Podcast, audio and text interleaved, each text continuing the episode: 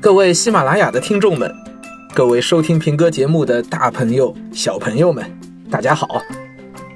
同学们差不多都放假了吧？期末考试考得怎么样啊？其实考得好不好啊，并不重要。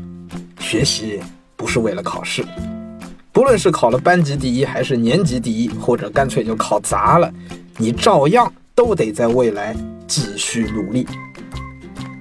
真正的成功，不是一时一地的鲜花与掌声，真正的成功，是义无反顾的努力，竭尽所能，挑战自己，超越自己。